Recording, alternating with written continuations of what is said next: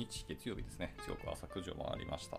まあ、ちょっと今日は朝遅れてしまいましたけどね、すいません。おはようございます。夢見のキースこと桑原です。では、えっと、本日も朝活を始めていきたいかなと思います。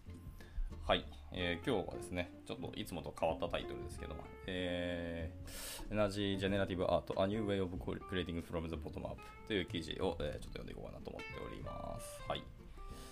えっ、ー、と、じゃあ、まあ、早速入っていきましょう。えっ、ー、と、あの、僕がですね、最近、まあ、最近でも去年からそのずっとあのちょいちょい手を貸し始めました、あの、ジェネラティブアートってやつですね。あの、プログラミングと、え、ー、と、数学ですね、を掛け合わせたで、えー、作るアートっていうものですね。そのためのライブラリ P5JS とか、まあ、他にもいっぱいありますけど、プロセッシングでもいいと思いますけど、はい、とか、まあ、他にもたくさんツールがあるんですけど、まあ、僕は最近は P5JS を使って、まあ、いろいろ遊び始めたとか、勉強し始めたって感じですけどね。で、えーと、アートを作るようになったと。で、まあ、Web3 とか NFT かホゲホゲみたいな流れが来てて、その中で、えーと、自分で作品を作ってあの、まあ、売っていくというか、あのまあ、ビジネスを起こすこともできるし、まあ、単純に作ったものを外に出すこともできたりはしますと。いうようなものですね。まあ、なかなか、まあ、いわゆる既存の製品とか、えーと、アート、作品っていうのを買ってでそれを転売するってことも一応できるらしいんですけど、まあ、じゃなくてやっぱり自分で生み出したものを自分で世の中に、えーと、出していくっていうところも一つやっぱ楽しそうだなっていうのを興味があって僕はやってるんですけど、その辺についての記事が今日出てたのでそこを読んでいこうかなと思っております。では、えー、早速入っていきましょう。はい、えーエネルギージェネラティブアートっていうのを理解するためには、えー、ジェネラティブアート、ビットコイン、NFT の発展についての基本的な理解がやっぱり重要であるよっていうところがあの前置きで置かれてました。はい。では、早速本文入ります。えー、ジェネラティブアートとはですね、はい、ジェネラティブアートっていうのは、えー自動の、えー、オーサリングシステムを作って、使って全体的または一部を、え、制作したアートのことになりますと。まあ、ちょっと抽象的ですねで。通常コンピューターを使ってアートに適用される、まあ、タイプであるような、え、アートですよということですね。はいまあ、言語規則などあらかじめ決められたシステムを使って、え、制作されるアートになります。えー、歴史的には結構古くてですね、1950年代にまあ初めて登場し、まあ、誕生したんですね。1950年ってめちゃめちゃ昔ですね。あの、第二次世界大戦終了すぐって感じですね。いや、世界でもこんなデジタルとアートっていうの掛け合わせがすでに始まってたんですね。はい。で、えっと、デジタルアートの、えっと、サブカテゴリーの一つに属していたのが、そので、えジェネラティブアートってことですね。ということは、デジタルアートそのものはもっと前からあったってことですね。これはちょっと僕が、えっと、知らなかったです。で、まあ、今い、くつかの画像が、まあ、貼られてるんですけど、基本白黒で、まあ、その影だったり、あの奥行き、ちょっと 3D 感をあの 2D の中で描いてるみたいなものが大半ですね。でも、やっぱ1956年、1957年とか、え61年、62年に作られた作品っていうのの今画像がガッと貼られてるんですけど、いや、ほんとすごいなと思いますね。はい、ちょっと本部戻ります。で、ジェネラティブアートの、えっと、先駆者である、えハーバート・フランケっていう方ですね、は、えっと、研究室で独自の写真実験っていうのを行っていて、まあ、光や動き、え、ランダム性の組み合わせに迷い込んだ作品っていうのを、え、発表したと。で、え、9個の、えアナロググラフィックスみたいなもので、えー、作ったやつですね。1956年から57年で作った作品っていうのは、えー、コンピューターを使ってオシロスコープ上に画像を生成し、それを絞りを、えー、開けた移動カメラで撮影していると。はは、オシロスコープ上にやったんですか？なるほどね。いや、やっぱ時代が違うし、ガチの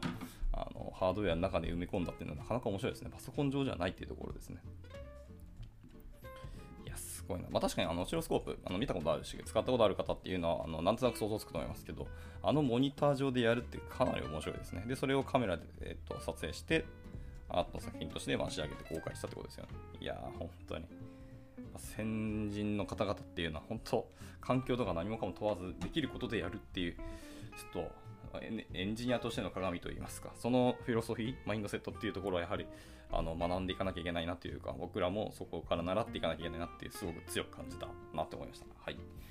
で、続きます。えー、初期のジェネラティブアートっていうのは、えー、アーティストに、えー、ベラ・モルナールによる、えディスオーダーというのをテーマにした作品も含まれたりしていますと。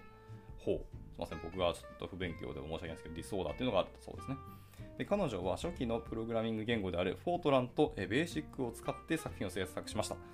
マジか。フォートランとベーシックでアート作ってたの？ジェネラティブアートって。いやー、もう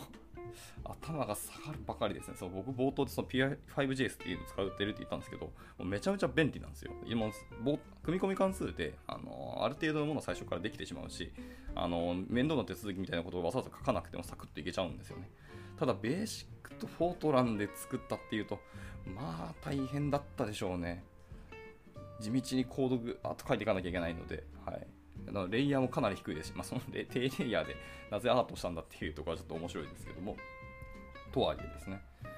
いや、感動禁じえないです。で、一応その、これが2つかな、一応あの画面上画像2つ貼られてるんですけど、えー、1959年と87年ですね、はい、作られてます。もう本当にシンプルなものですね。背景は単色ですし、えー、っと、そのアートとして生み出されている、あのプロットされているオブジェクト自体も単調ですね。色が単調で、まあ、白または黒みたいなだけですね。で、その形とかをいろいろ組み合わせたりとか、あのちょっと代償を変えたりとか、あと、ちょっとぼかしたりとかっていうところですかね。して、えー、っとアート作品として生み出していると。はい。いや、本当感動しました。でも、確かにアートだな、これって思うし、ジェネラティブだなっていう感じはしますので、おそらく、あのー、まあ、天文学的な数字で、あのー、同じ、全く同じ作品が作られる確率っていうのはもちろんゼロではないんですけど、とはいえ、本当に天文学的なので、ほぼほぼこれはもう世界で1枚だけの絵だなっていうのはありますけど、いやー、感動を禁じ得ないですね。フォートランドベーシックか。いやこう JavaScript とかでサクッとやっている僕らとして、僕としてはですね、もう頭が下がるしかないですね、こんなの。はい、すいません。続きます。えーと、ジェネラティブアートの誕生によって、えーと、数学者やプログラマーなど、えー、アート業界とは無縁と思われる人々も、えーと、アート作品を制作することが可能になりました。はい、でコンピュータのアルゴリズムを設計していた、えー、数学者のフリーダー・ネイクっていう方ですね。は、えー、ドイツの画家パウル・クレイの絵画、えー、パウル・クレイの絵のオマージュっていうのに、え着想を得て、えジェネラティブアートっていう作品を、え作っていますよと。はい、でこれが、え前者のそのフリーダーじゃですね、ドイツの画家パウル・クレイの絵画ですね、えパウル・クレイへのオマージュっていうのが1929年に、え作られています。え嘘、失礼。1965年ですね。でですね、違う、え合ってます。えっ、ー、と、ごめんなさい。パウル・クレイへのオマージュっていうその元々の絵画っていうのが1929年で、それをオマージュして作った、えー、作品ですね。ジェネラティブアートが1965年に、えー、作品を制作して、えー、公開されてますと。いやこれもすごく面白いですね。やっぱ白黒だけってシンプルだからこそあの訴えられるものもあるし、やっぱりパッと見て目でも楽しむことがあの本当に分かりやすくできるので、おってやっぱいいなと思いました。やっぱいろんな絵が絵絵ですかカラーがあってあの初めてアート作品っぽい感じもしますけど、やっぱ白黒っていうこう原点に変えるっていうのもなんだかんだいいなと思いまして、ここで、あのーなんでしょう、着想を得る、僕らが着想を得ることもあるなと思いました。はい、ちょっとぜひぜひ見てみてほしいなと思ったりはしますけどね。で、なおかつ、やっぱ白黒だけでいくと、いや、ちょっと僕の偏見ですけど、やっぱカラーがないものって、やっぱ時代超えるなと思って、今でもこれ見て、いや、やっぱかっこいいというか、アートとしてすごく感動するなっていう作品だと僕は思いましたね。はい。まあ、もちろん色があってもあの時代を超えるものはたくさんあると思いますし素晴らしい名作なんて本当に世の中にたくさんあるんですけど僕はやっぱ白黒ってそういう風な感動あるなっていうのが僕の感覚でした。はい、じゃあ続いていきましょう。えー、先の3人のアーティストと非アーティストっていうのは、えー、現代のジェネラティブアート運動の基礎を、えー、確立するのに貢献した、まあ、創造的プロセスの一部としてさまざ、まな形で、え制御されたランダム性を用いることで見て取れますよってことでした。はい今のが一応そのジェネラティブアートっていうの章でした。えー、続いて、えーと、ビットコインの、え、エネルギーメソッドっていうやつですね。はい、行きましょう。え、ビットコインっていうのは、え、ピアツーピアの、え、電子マネーシステムであります。えー、2008年10月31日に、え、サトシ・ナカモトっていう方によって発表されて、えー、2009年1月3日に、え、運用が開始されましたとで。ビットコインの生産には誰でも参加でき、え、コンピュータによる、え、プルーフ・オブ・ワークの操作で生産することができますと。でビットコインを生成する、マイニングコンピューターも個人のノートパソコンから始まり、まあ、CPU、GPU と進化し、現在は、えーこれ何て言いますかね、AISC、ISC と言いますかね、わかんないですけど、という、えー、特殊なマシンにまでなっています。へそんな専門のマシンがあるんですね。で、10年以上の開発期間を得て、えー、経て、ビットコインは現在のエルサルバドルの、えー、法定通貨となりました。え、そうなん？ビットコインってエルサルバドルで法定通貨になったんですか？え、強っ。はあ、で一方、エルサルバドルでは、え、現地の火山エネルギーをビットコインの生産に利用することを計画しています。へえ。もうすごいな。全然時代が進んできてるんですね。いや火山エネルギーをビットコインの生産に利用するってもうなんかそうまあ確かにエネルギー問題もあるのでそのエネルギーを、えー、と資源として、まあ、売買するのはよくある話なんですけどそこにビットコインが絡んでくるっていうのはなかなかやっぱ画期的というかやっぱりちゃんと法定通貨として導入しただけあるなっていうところはありますね。まあ、やっぱ信頼性ってところが大きいのかもしれないですね。あの国の持っている通貨とか、まあ、あのあと現生とかね、やっぱりどんどん現生に関する,、えー、関する信用ってあんまりそんな高くなくなってきたというか、あとはやっぱりその国だけでしか通用しなかったりするんで、まあ、海外とか全世界でも使えるあの共通のマネーっていうのがやっぱり信頼性って上がるし、まあ、そこに対してのあの興味というか関心が強まっていってるっていうのは現代ですよねと思いました。はいまあ、僕も言ったんで僕らもそうですけど、やっぱ日本円に対してそろそろ信用なんてなくなってくるし、まあ、日本円つまり日本の政府みたいな感じになっちゃうんですけど、の、まあ、ちょっと拡大解釈ですよね。はい、への、まあ、信頼っていうところもあったりするし、どんどん日本円の価値が下がっていっているってところを見ると、やっぱりあの円持ってる必要があるのかなみたいなところがあったりしますよね。それよりも、ま、米ドルとかあの海外の国のお金の貨幣を持っておくとか、もしくはもうあの株にあの変えてしまって、やっぱりちゃんと成長することが見込まれるっていうところですね。はい。まあ、の日本銀行券として持ってても、銀行に預けたところで、あの金利とか、全然金利あの安くてですね、あのすごい高いお金をだから何年も何年も、えーと、預けたところであのもらえる金利なんてたかが知れてるのであのもったいないですねっていう感じはありますので、まあ、そういうところでいくと、まあ、ビットコインみたいなところですね。暗暗号資産とか暗号通貨っていうのを持ってる方がまだまだあの世界的にもいいなと思ったりあの皆さんですね。やっぱ若い人ってお金がなかなか回ってこないのがしかも今の日本はそういう国になっていますのでそういう風ななんですかね将来に向けてあの日本円てですね、日本銀行券を持たない方がいいんじゃないかって気もしたりはしてます。まあ、これ僕の考え方ですよね。はい、えー、戻ります。すいません。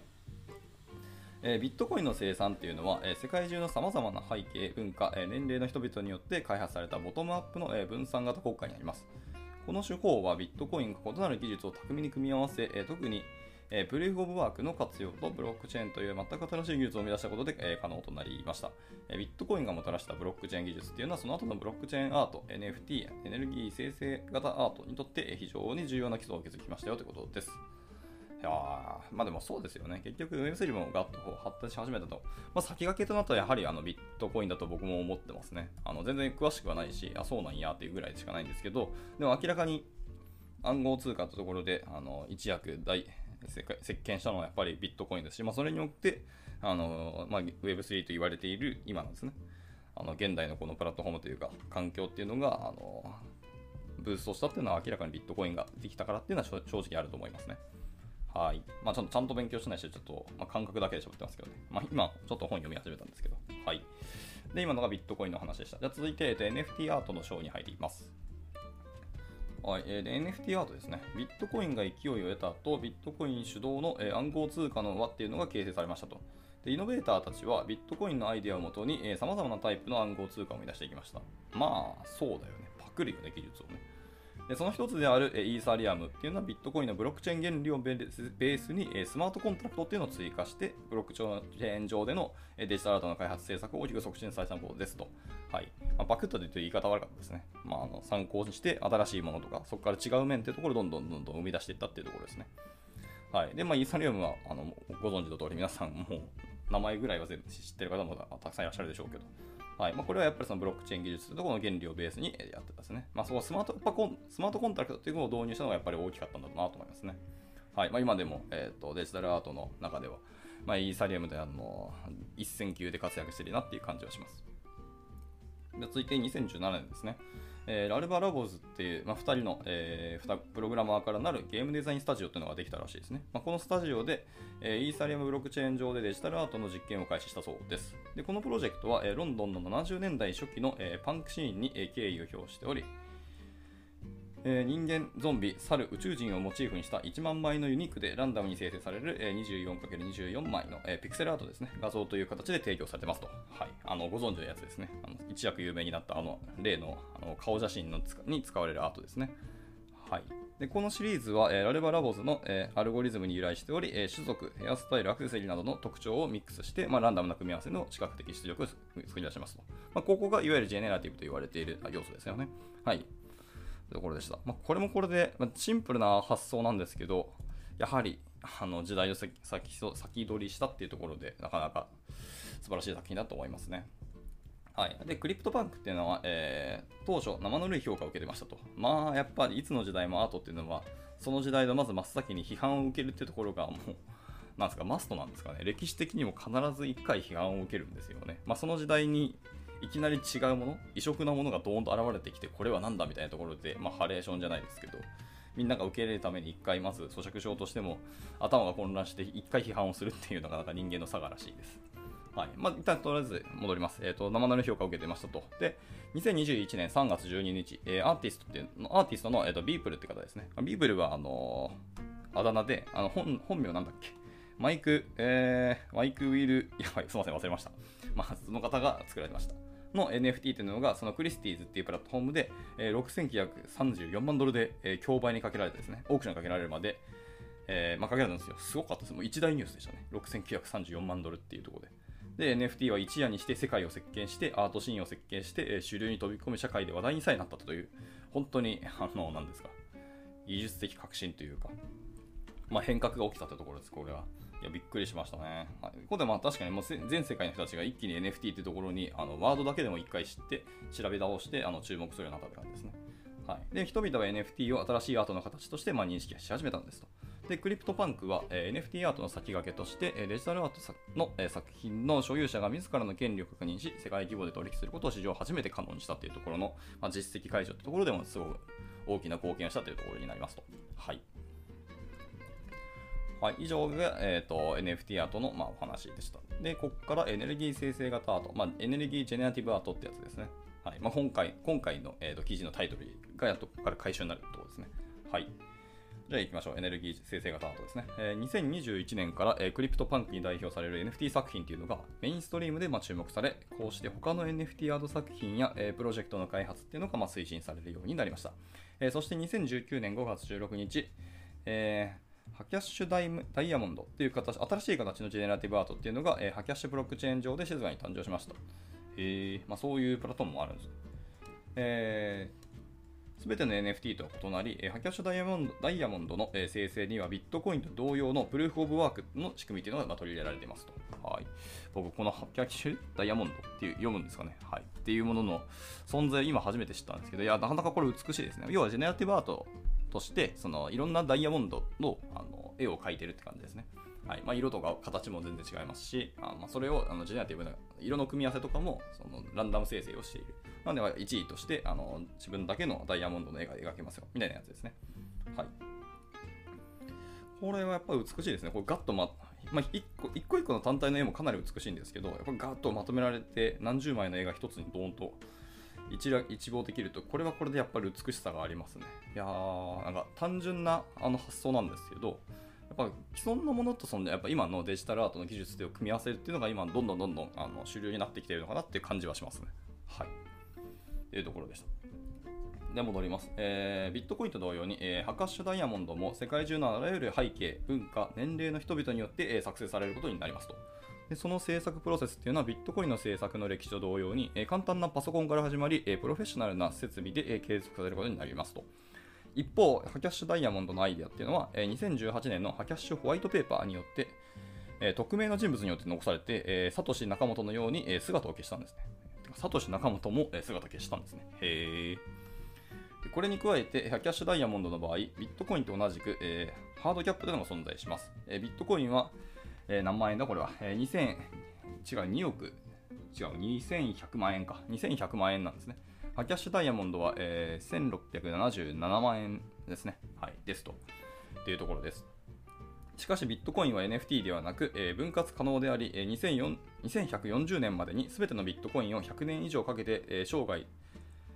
えー、生産することが、失礼しました。生産することができるっていう点が、あのハキャッシュダイヤモンドとビットコインの違いだそうです。はい。一方ハ、え、ハキャッシュダイヤモンドっていうのは、え、割り切れないので、理論的には2800年まで8世紀かかると言われています。はあえ、しかし、その市場需要の仕組みの設計上、ハキャッシュダイヤモンドの全てのビースピースっていうのを作成する時間はもっともっと長くなる可能性がありますよってことだそうです。まあ、ここがビットコインとの大きな違いで、ビットコインの方が早めに、えーと、生産できるってことですね。かつもやっぱり分割可能ってところはビットコインの、えーとやっぱ特徴というか強みっぽいですね。まあ、ちょっと僕はその違いってのはよく分かってないんですけど。はい。では続いていきましょう。えー、ハカッシュダイヤモンドの、えー、ジェネラティブプロセスなので、生成プロセスというところです。はい。ハカッシュダイヤモンドっていうのを生成するには、まずマシンと、えーと、ハカッシュ、えー、ブロックチェーン上のアドレスと、ハカッシュブロックチェーンの決済通貨である HAC、ハックっていうのかな？が、えー、必要になりますと。まあ、ハカッシュって言ってますからね。えー、アドレスは所有権の判定に、マシンは生成に、えー、ハックは同じ生成している人への入札にま使用されますと。まあ、独自の通貨みたいな感じですかね。はい、で生成ガイドラインに従って、マシンが正常に接続されると、えー、生成開始のための、え、計算というのが継続的に行われ、一定のエネルギーを消費することになります。平均して5ブロック約25分で、えー、ハカッシュダイヤモンドが生成されます。結構早く作られるんですね。うんまあでもなんか普通はジェネレートアートってコンピューターでやるんで一瞬でこうボーンと作られるのかっていうとそういうわけではなさそうですね。うん。はい。で、1台以上のマシンを使用すると、えー、まず6文字の単語を1つ以上、えー、取得しますと。へで、この6文字はハカッシュダイヤモンドを表していて、例えば最初のハカッシュダイヤモンド6文字で、えー、NHMYYM みたいなように、えー、作っておいて、そこにハカッシュダイヤモンドを作成する前に特別な識別手段になっていますと。あー、なるほど。まあ、ソルトみたいな感じですかね。パスワードソルトみたいな。なるほど、なるほど。で、まあ、作られますと。えー、あじゃあそれぞれに、えーと、すべての、えーと、ハカシュダイヤモンドにはそういう1位な6文字の、えーと、ワードっていうのがみんなに振られてるんですね。うんちなみに今見てるんですけど、6文字はこれ全部アルファベットのみですね。しかも大文字オンリーですね。どっかで被る気しますけどね。えっ、ー、と、アルファベット26文字でしたっけ ?26 文字の6なので、6乗。まあ、そんな被らないか。はい、大丈夫そうですね。はい。えー、続きます、えー、5ブロックの周期で6文字を1つ以上取得した場合、えー、この周期でハカシュダイヤモンドの他の6文字を、え共同で取得した人にハ,、えハックを使って入札する必要があります。はいえ0または5になったブロックの最後に6文字でブラインドボックスを開けるように、え6文字の最高入札者が、えこのハカシュダイヤモンドの作品を、え作る権利を得ることができるんです。あー、なるほどですね。まず、その文字を作ったというところで、そこに売買が発生する。で、買った人とか入札した人に、えーと、作る権利を得るというですね。はあはあはあはあ。なるほどですね。これ面白いですね。作ったものを売るんではなくて、作る権利すら渡すと。で、そこで作ることができる。まあ、もしくは、まあ、作る自身、作ること自体はあのプラットフォーム側かもしれないですけど、少なくとも入札した人だけがその最後の GO のスイッチを切るみたいなことかなというふうにあの読んでて思いました。ちょっと違ったらすいません。はい、で最終的なハカシャダイヤモンドのスタイルっていうのは、えー、9つの、え、ひし形の中からランダムに生成され、え、それぞれが異なる数のカラーブロックにカットされ、その中に16色のランダムな色が充填されることになるということですね。ああはいはいはい。まあ、結構組み合わせのパターン的には割と多いですね。なるほど。ちょっとこれやってみたくなりましたね。まず一回その、何ですか？この世界のことを何も知らない方で、まあ、一回試すって意味でも、えっと、このハカシュダイヤモンドを生成するところに入ってみてもいいかもしれないですね。まあ、多分その作るためには、ハックっていうその通貨っていうのを買わなきゃいけないので、まあ、その買うためには何が必要なんですかね。ちょっと僕はその通貨まだ買ったことないので、日本円からなんとかいけるのかわかんないですけど、まあ、ちょっと試してみたいと思います。はい。で、最後、コンクルージョン、終わりにってことですね。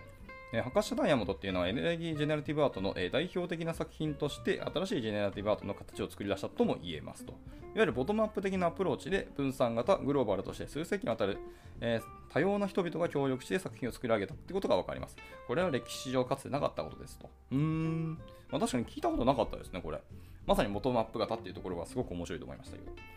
これまあ現代の、えーと、ジェネラティブアートの、えーと、主流というか新しいアプローチで、ま、今後ここからどんどんどんどん発展していくのかなっていう気は僕もしましたね。はい、でハッカッシュダイヤモンドのアート制作のプロセスっていうのは人間が天然の宝石を宝石？宝石を掘り起こすようなもので、えー、生成されるまでそれがどのようなものであるかっていうのは正確にはわからないものですよと。で、ハッカッシュダイヤモンドの他にもエネルギージェネラティブアートのアートワークとして2021年3月にイーサリームのブロックチェーンをベースに制作されたエネルギーによって生成される原子と音楽を組み合わせた